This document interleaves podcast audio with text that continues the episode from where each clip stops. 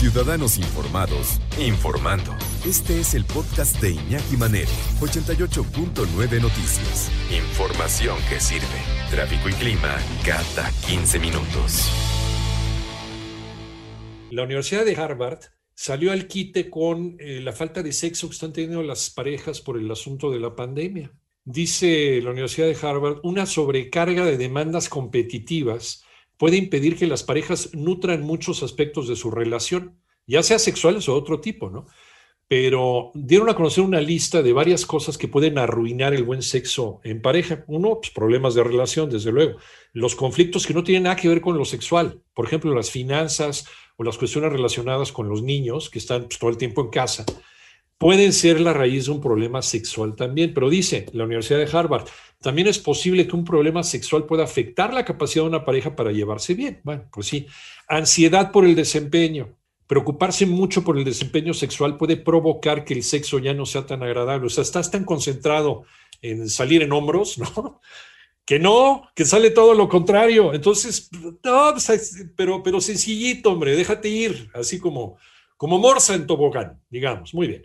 Eh, la ansiedad, dice la Universidad de Harvard, por tener un buen sexo puede ser más frecuente tanto para hombres como para mujeres a medida que llegan el quinto piso, los 50 años. Imagen corporal y autoestima, esto es bien importante también, sentirse menos sexy puede obstaculizar una sensación de cercanía o un acto sexual inspirado. E incluso puede inhibir a una persona de iniciar o responder insinuaciones sexuales con su pareja.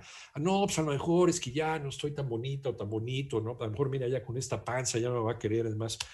Eh, algunos factores, dice la Universidad de Harvard, que pueden influir en que una persona se sienta menos deseable son el paso de la edad, pues sí, también la ley de la gravedad, pues bueno, el parto, en las señoras, una mala alimentación, el aumento de peso o la caída del cabello.